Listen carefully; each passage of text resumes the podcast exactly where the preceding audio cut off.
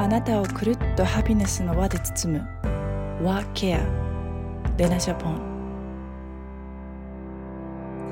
はい皆様。Happy Friday. Work Care with レナ小さな幸せの見つけ方。母が娘のために作った Simple and Elegant Skin Care レナジャポンクリエイティブディレクターのカニセレナです。北欧をはじめ海外で出会ったユーモアの世界観。そしてあらゆるジャンルで活躍する、えー、ゲストを通して、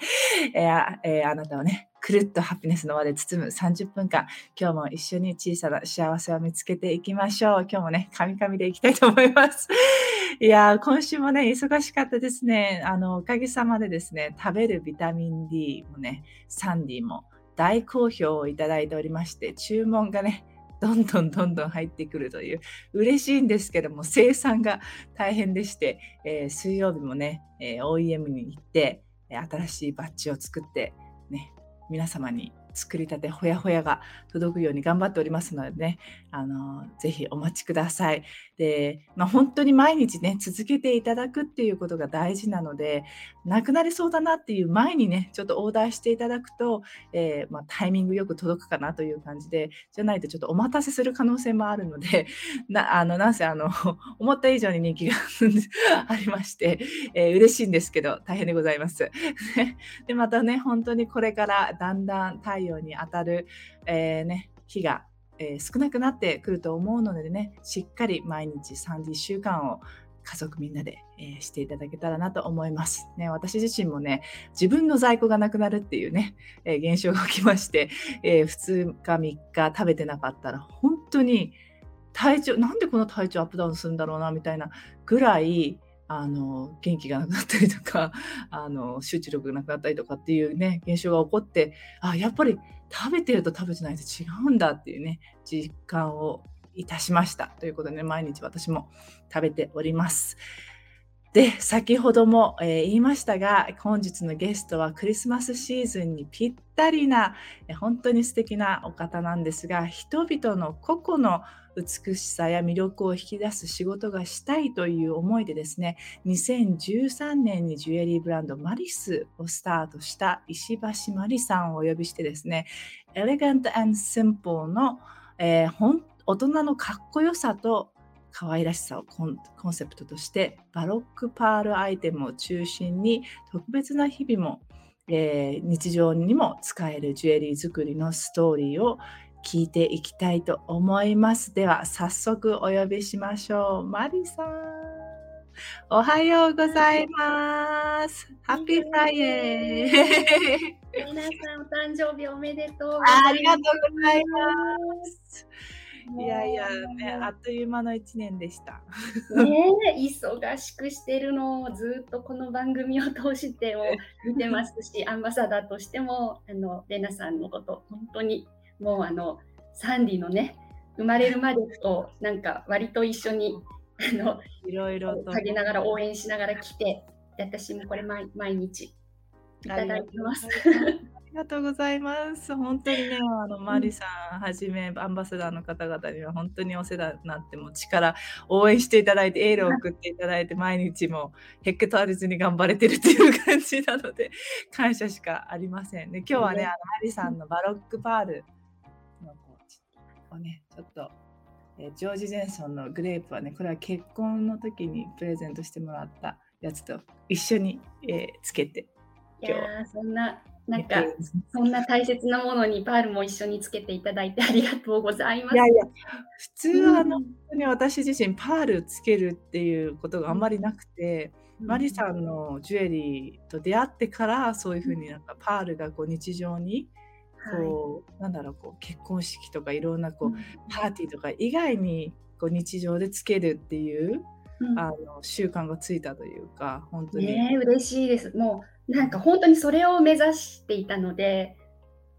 ね、いやいやあの冠婚葬祭以外にもパールっていう。うん、いや本当にそのお話を聞いていきたいんですが、はい、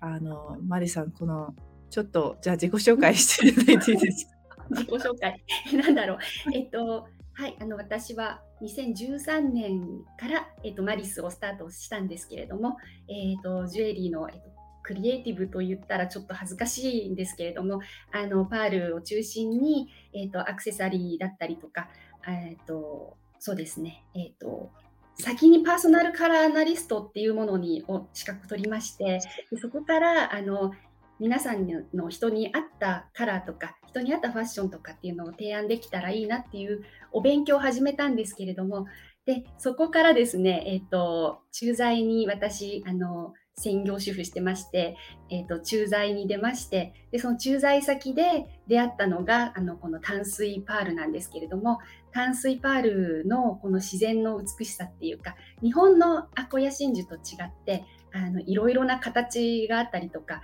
いろいろな色があるところと,、えーと、魅力を知りましてでそれからあのそういったものを紹介している駐在で紹介しているうちになんか喜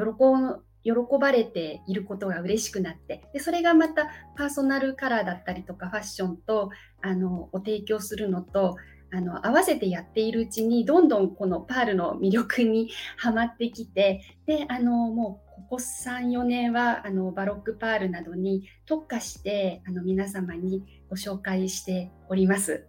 はい素晴らしいです。ね、こんなあの柔らかい優しい雰囲気を持ってバリバリと やってらっしゃるんですけど、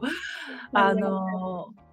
その駐在なさるまでは全然起業するとか、そういうことは全く考えなかった。全然思ってもいなくて、私なんかもともとあんまりなんあんまりなんて言うんだろう。あのよく言えば素直、悪く言えばぼーっとしているっていうか、あのな現状満足型っていうか、あの、うん、主婦でいること楽しかったんですね。娘子育てするのも楽しくて。まあ、今、レナさんもね、お嬢さん子育てしているけれども、まあ、公園に行ったりとか、あののんびり過ごしたりとかするのも楽しくて、で、あの駐在で出て行って、まあ、その家族っていうか家庭の環境を整えるっていうのも自分の仕事だろうななんていうふうに思っていたのであんまりこう疑問も思わずにあの楽しくやってたんですけれども。はい。いや、いいですよね。なんか、そこ そこの人の一瞬一瞬をたす楽しめるって すごいタレントですよね。だからそれ大事ですよ。なんかなんかしないといけないとか、このこの子育てだけでいいのかとかっていうね、考えを持っちゃうママさんもいっぱいいるので、その一瞬一瞬をその楽しんでいるっていうのはすごく大切だなって思いますけど。はい。そのだから海外に出るっていうのはね、すごく、あの自分にとっては思ってもいなかった出来事で、英語も苦手ですし、うん、そんな私がなんかこう主人について海外に行かなきゃいけないってなった時にあどうしようって国内ですらそんなに知らないのに大丈夫なのかなって思っていたら行ってみたらなんかすごく楽しかったんですよね。うん、で駐在先が上海とか広州とかあの中国だったんですけれども、うん、あの自分が思い込んでいたあのイメージ中国のなんていうんだろう、割とネガティブなイメージが、あの出てみたら全然違ってですね、あの人はやっぱりよ割と陽気だしあの日本人よりもおおらかっていうかね大雑把、うん、悪く言ったら大雑把。大雑把。なんですけど。だけど私があのもともと自分が B 型で割とあんまり細かくないせいか このなんかあの中国人の大雑把でおおらかなところもあのごく楽しくて好きで、うん、向こうに行ってからあなんか今までの自分の価値観とかあのっていうものが結構ガラガラとあの崩されちゃったっていうか変わったっていうのが大きくてだから私にとってはその向こうに行ったっていうことが一つのなんか大きな転機でしたね。はい、で本当に価値観違う価値観見るって大事ですよね。その大事まさにまた縁があってそういったその場所にこういて、ここをあのクローズしないでオープンにいるっていうところって、なんか自分の価値観を持ってるともうもう変えちゃいけないんじゃないかみたいな何とかあったりするかもしれないけれどもなんかそこでねフレキシブルに変えれるっていうマリさんも素敵ですけど。いやありがとうございます。レナさんもね、だから海外に若い時からずっと行かれてるから、やっぱりなんか外から、うん、外価値観と言ってからっていうのは大きく変わられたと思うんですけれども、私はだからすごい大人になって 子供も産んでから初めて出ていったら、うん、あなんかもう全然その自分が見ている世界っていうのは本当に日本って本当に島国であの、うん、周りにいる人たちも割と同質的なのですごく狭い価値の中で生きてきたなって。で出てみたら面白いこともいっぱいあってもちろんなんかすごく嫌なことだったりムラムカムカってすることだったりあのいっぱいあったんですけれどもあの全部楽しんじゃえみたいなところがあって、うん、それがなんか駐在のいいところでもあり悪いところってでもあると思うんですけど期間限定なのでずっと一緒いるわけじゃないしって思って、うん、いる間は楽しもうみたいな気持ちでいました。大事ですよ大事ですよ。なんかそのやっぱり、うん、全やっぱ本当日本は本当島国っていう部分であんまりその違う価値観が入ってこないっていうのがあるので、うん、なんか、いついつでも出てっていいと思うんですよね。出てってもいいというか、うん、旅をするってすごく大切なんじゃないかなって。新しい自分発見にも新しい自分のその価値観発見にもすごくいいきっかけになるんじゃないかなってすごい思いますね。本当だから可愛い子には旅をさせろって。本当にそうだなって。だから私も娘にも外に出るといいよって。うん、いつも言ってる。ね、だってスウェーデンに行っちゃって。ねあのそうなん大学生になってから、うん、1年間スウェーデンでね去年、うん、コロナ禍で出発しすごく心配したんですけど、うん、でもすごく楽しんで1年間あの向こうにいる間にはオーロラも見たりあのいい、ね、いや本当にオーロラがあの寮からも見れたみたいで、うん、生まれですよそれ。うん、見れちゃったとか、うん、あともちろんラプランドっていうあの北の方まで行って、うん、オーロラツアーみたいなのも行ったらしいんですけどその時も素晴らしいのが見れて写真を送ってきてくれて。わあ。いやその経験はもうねあの価値価値というか宝物なのでね本当に。あとヨーロッパすごいあちこちがすごい近いから、あのもうあのちょっと大阪に行ってくるみたいな感覚であのヨーロッパ中を巡ってたみたいでそれがなんか彼女にはすごい楽しかったって。羨ましい、ね、ママ、パパに感謝して。本当ですね。ですよ、本当ですよ。一人じゃできないですか？ねで、あの本題に戻ると、その駐在して、その、はい、まあパールではなくてそのジュエリーっていうところに、こう出会出会ったのは何がきっかけなんですか、あの向こうってあの産地なんですよね中国のあたりってすごく、あの例えばチベットの方に水晶があったりとか、あのあちこち国土が広いですしいろいろな石があって天然石がすごく多くあの見られましてああのでそのまたそれを売ってるあの市場っていうのがあってでそういうのを見に行ったりとかしてましてであの当時ね上海にはすごいヨーロッパ人の駐在の方とかもすごくいっぱいいたんですけどもあのヨーロッパのマダムたちってつけるものが日本とまたちょっと違ってすごくカラフルなものだったりすごく大きなものをバンバンバンバンってここ身元でもこうバーってつけてらしてうわかっこいいなーって思ってでパールなんかもちょっとだから本当に今私がしているバロックみたいなものを合わせてつけたりとかして、うん、あこういうのってなかなかちょっと日本ではあまりないなとかって当時思ってまして十何年前かな、うん、だから何かできたらこれをもあの持って帰ってあの何かできたらいいなって思って帰国してでその帰国した時がちょうど娘が中学受験する時だったんですけれども、あの私は何もこう専業主婦で駐在行って戻ってきてでこれから何かこの自分が持ってるカラーの資格だったりとかあとこうパールだったりアクセサリーだったりを人に紹介したりすることを何かこう起業っていう形でできたらいいなって思ってた時にあの友達に紹介してもらったのがあの昭和女子大で当時坂東真理子先生が講座をされてたんですけど、うん、ママチャレっていうあの、うん、ママ一旦あの会社を辞めてしまって専業主婦になったりとか、もしだったりまたはあのそうせそうですね。一旦会社を辞めてしまったりとかした昔もっとちゃんと働いてた人たちが離職してこう今何もしてないんだけれどもまた再就職したいだったりとか何かこう起業したいっていう人のママたちのための講座っていうのをされてまして。で、ここにあじゃあ私もこれから何をしたらいいのかわからないのでちょうど娘も受験勉強してるし私も何か勉強しようって思ってそこに入ったんですけれども、うん、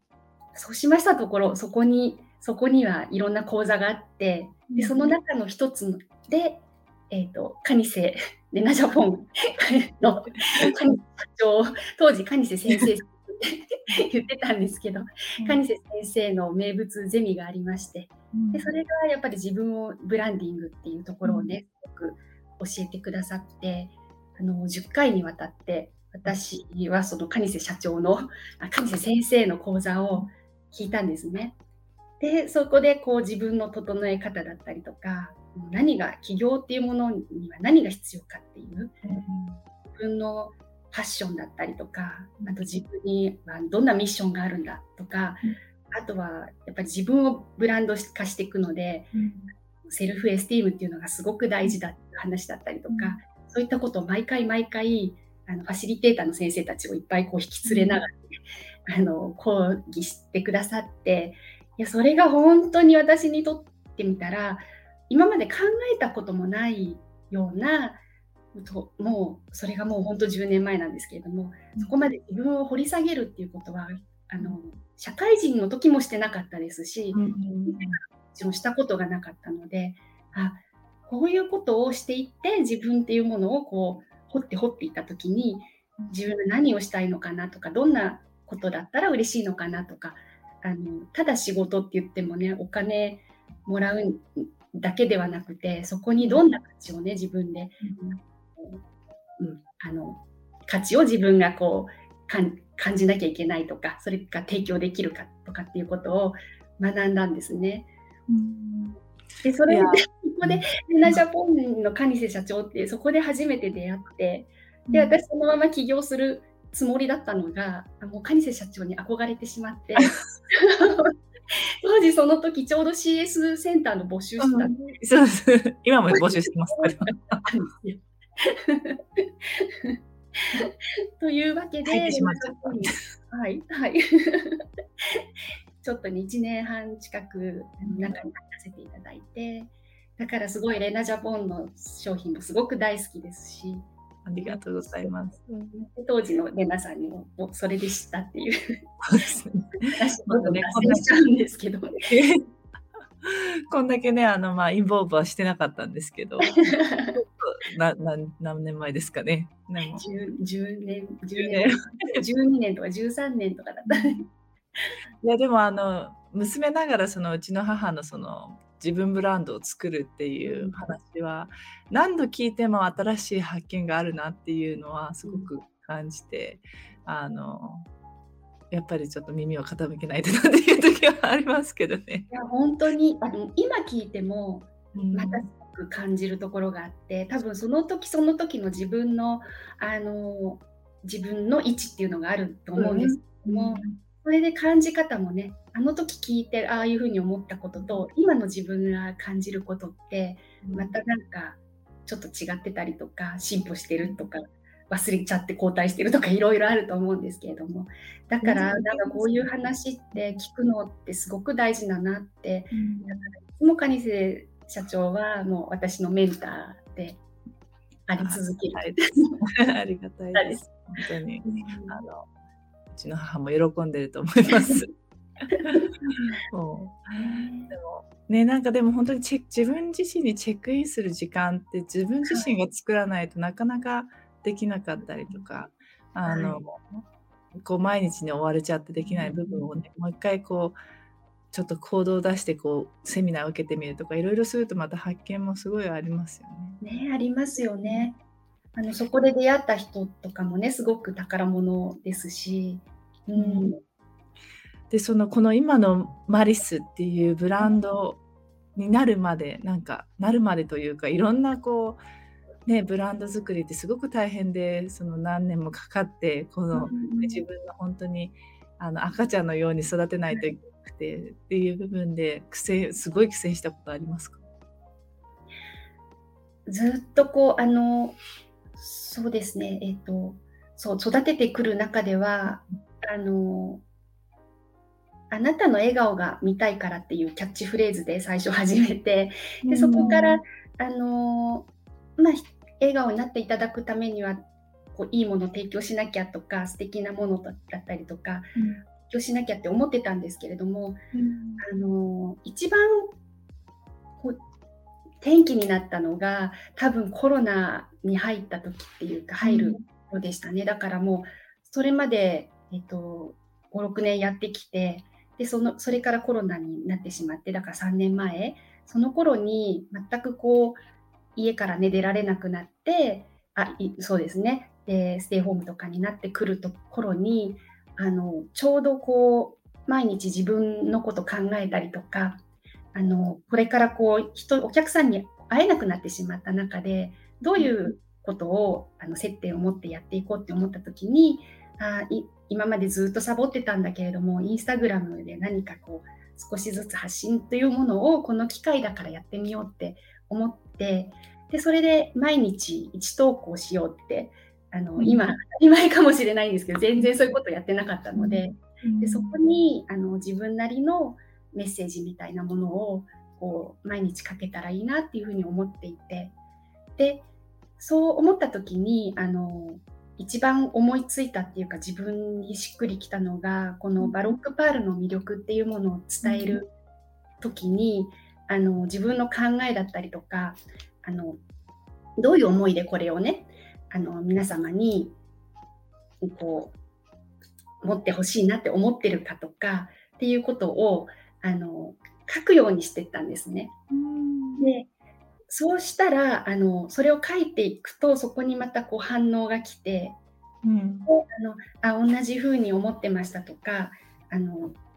なんだろう勇気をもらいましたとか、うん、そういうことをこう帰ってお客様から直接こう帰ってくるようになってでそれがまた嬉しくて書いてるうちにあのどんどんどんどんその自分の中であこのバロックパールが持つ魅力っていうのはあの唯一無二もう一個ずつ全部違う形なのででそれがあのもうみんなみんな人はみんな違うんだよっていうところと同じだなって思ったりとかあの唯一無二ってこれもう一つしかないっていうのはみんなあの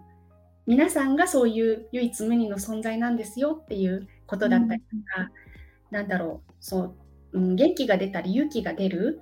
もうアイテムとしてあこれはもうあなたがあなたのままでいていいんですよっていうことのメッセージになったらいいなっていうふうに思って、うん、あのそれをこう発信したり書いているうちにどんどん自分でもあの書いてるうちに自分も愛着が湧く。で、うん、くださったり持ってくださってる方も愛着が湧くっていうことでなんかそこがうまくこうつながってきて、うん、でそれがあのここ23年、うん、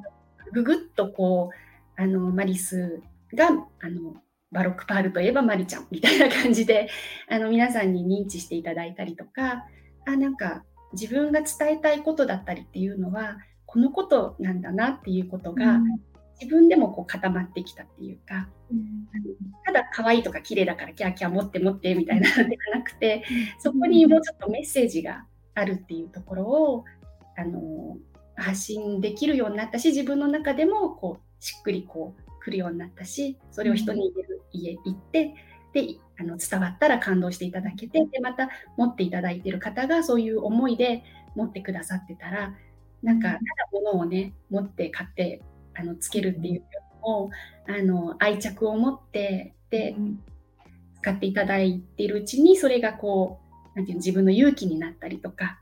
あのパワーになったりとかそういうアイテムになっていったらあこんなに嬉しいことはないなって、うん、ちょっと前向きになって ちょっと嬉しくてワクワクしたり自分にこう自信が持てたりとかそういうものであってほしいしそういうことを伝えたいしっていうことがあのどんどんこうブランドとしてあのまとまってきたかなっていうまだまだなんですけれども最近そういういや,、うん、いやまとまってますよ。いや素晴らしいと思います。あの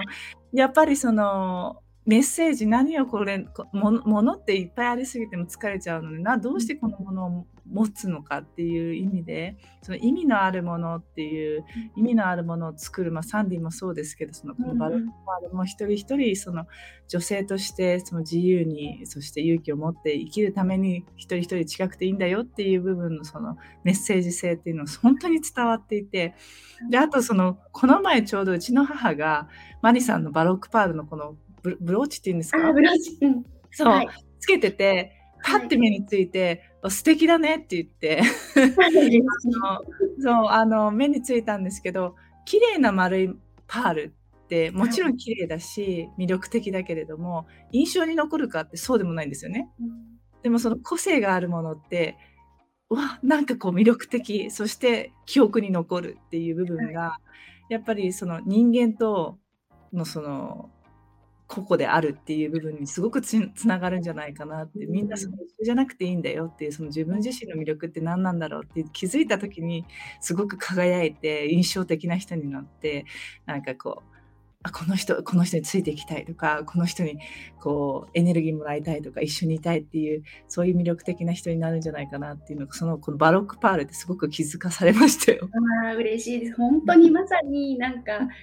な他のものでどう伝えられるかなって思ったらなくって、まあ、私にはたまたまこのパールっていうものがすごくその自分がみんなに伝えたいこと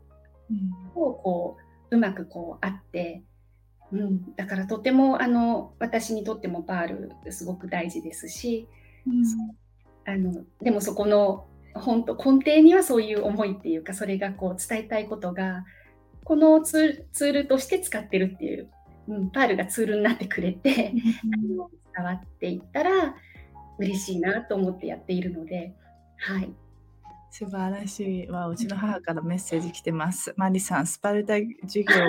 超えましたね。耐えましたね。今のマリちゃんの成功はマリちゃんの自分ブランドですという。ありがとうございます。カニセ先生から。この言葉がまたお守りになって。でもね、本当にあっという間にお時間になっちゃったんですけれども、はい、あの、ポップアップが来週ですか、はい、いいですか？ここで。ぜひぜひぜひ。これは銀座松屋。はい。えっと、松屋銀座で、はい、来週松屋銀座であのクリスマスシーズンになるとジュエリーブランドさん一斉にあのクリスマスアイテム出すんですけれども松屋銀座では毎年毎年クリスマスアクセサリーズっていうものをあの1階のプロモーションスペースでイベントスペースでやるんですけれどもそれ毎年あの3期にわたってやるんですね。12月の頭から。もうあの今日から始まってるんですけれども。で私はその第2期。今年は、えっと、7日から13日の1週間あの松屋銀座のプロモーションスペースであのさせて出させていただきます。で私これ3回目になって あの今年3年目なんですけれどもあの皆さん松屋銀座のあの冊子にこう出たりとかしてますので、あの持ってる方はこれを見ていただきたいですしぜひあの7日から1週間おりますのでずっと毎日毎日立ってるので あの顔見とかあのちょっと通りかかったよとかでもいいのででまたパールアイテムが本当に一点物をもう私はこのこの時のために本当に何百点も用意してるので、あの並びますのでその中からぜひあの一期一会のお気に入りちゃんを見つけていただけたら嬉しいなと思います。いいですね。見見たいですね。見つけたい。何個何個も欲しくなっちゃいますよね。でも本当みんなね意外と被らないし面白いんですよなんかこの、あ私この子はあのみんなこう見ながら何々に見えるとかこれ何に見えるっていうのも人によってこう思うことが違うから、この子を守りにしようみたいな感じで選んでいただいたりとかするので私もこれ選んだ時に結構やっぱりあの、はい。これバロックっていうんですか？バロックっていうのかな？バロックですね。うん。バロック。これもあの私は小さめの方を選んだんですけど、はい。大きいのよりも小さいの方がいいっていう、なんかね出ますよね。こ個性がね。出ますね、本当に。楽しいです。ね皆さん7日から12月7日から何日まででしたっけ、えーと。13日まで、1週間、13日まで。7日間。はい。はい、マリさんに会いに行ってください。でね、これで、あの、そうなんです。その時に、ノベルティとしてマリスの、なんと、レナジャポンから、あの、ミニシャンプーを出していただきますので、はい。もうぜひこちらも合わせてお買い、これはお買い上げの方になってしまうのですが、あの、この機会に、レナジャポンのね、ミニシャンプーもぜひ連れて帰っていただいて、はい。ぜひぜひあの、ね、自分のパールを見つけて、頭皮も元気になって、に あの冬は頭皮か乾燥しますからね、頭皮からしねっかりケアできるシャンプーなので、うんぜひもらってってください。本当私まだ白髪染めとかしてないんですよ、全然。すごいですね。全く何もしてないので、すごいですね。それはすごい。それはシャンプーの力かわかんないですけど、でも、で。でも私もあのこんだけ長いですけど、コンディショナーいらないので、本当に楽です。ねえ、本当に。で最後にじゃあマリさん、あの、はいマリさんにとっての幸せと、ぜひ。はい。そうですね。あの、このお題で絶対毎回出てるので、皆さんから。私なん、幸せとはって思った時に、やっぱりいろいろ考えてみたんですけれども、幸せっていうのは、結局その、これが幸せだ、これ、何が幸せだっていうのって人によってみんな違って、あの、例えば、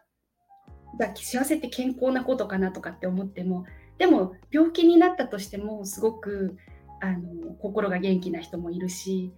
であのこれ持ってるからすごく幸せかなって思ったらいろんなものをねたくさん所有してるからそれが幸せってわけでもないしだから幸せっていうのは本当に自分自身の心が決めるものなんだなっていうことをすごく感じます。でその自分自身の心っていうのはあのあ自分が幸せとかこれが好きとかっていうことっていうのは日常からね自分で自分のことを大事にしてあげてあこれが好きだなとかあ空が綺麗だなとかあこの人たちと一緒にいたらいつも笑顔だなとかそういったところであのこう自分が何が好きかとかどうしたら幸せなのかっていうのを感じていくものだと思うんですけれども。でそれが一点ともう一つはもうどれだけ感謝できるかってことが自分のその幸せにつながるなっていうことを思ってまして。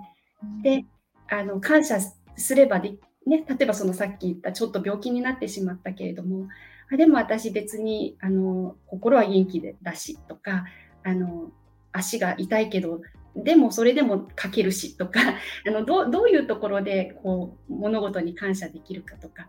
もう感謝できればできるほど自分が幸せになるなっていうこと。を、うん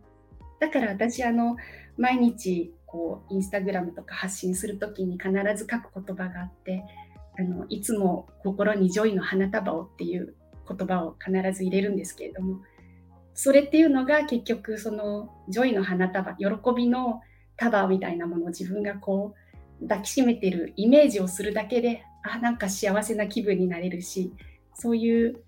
心自分の心を自分であの幸せにしてあげることがすごく大事だなっていうふうに思います。なので幸せとは自分の心が決めるものでいつも心にちょいの花束を持っていただいてたらすごく幸せだと感じられるんだろうなっていうふうに思っています。素晴らしい。皆さん分かりましたか？ Joy の花束ですよ。ね。ね。本当にそうだと思います。幸せは自分が決めるしかないのですね。もうね、家族が健康でいてくれるだけで、ね、もう娘もいてくれて、あのうん家族が元気でいてくれることが幸せだし、友達がいることが幸せだし、本当にあのお客様こうやって来ていただくあのマリスに来てくださる方がいて幸せだし笑顔でいてくださって幸せだしみたいな本当にそういうことだなって思います。素晴らしいです。もうね、この金曜日、エネルギー、感謝の気持ちをね、たくさんいただいた、そんな朝です。本当に今日はあのお忙しい、また寝てないということでね、サッカー。夏への準備しながら、なんか見てあったら明け方になりそうで、あのこれだったらこのまま寝ちゃったら見れなくなっちゃう、このまま起きてよって思って。じゃあ今からちょっとあの nap しといてください。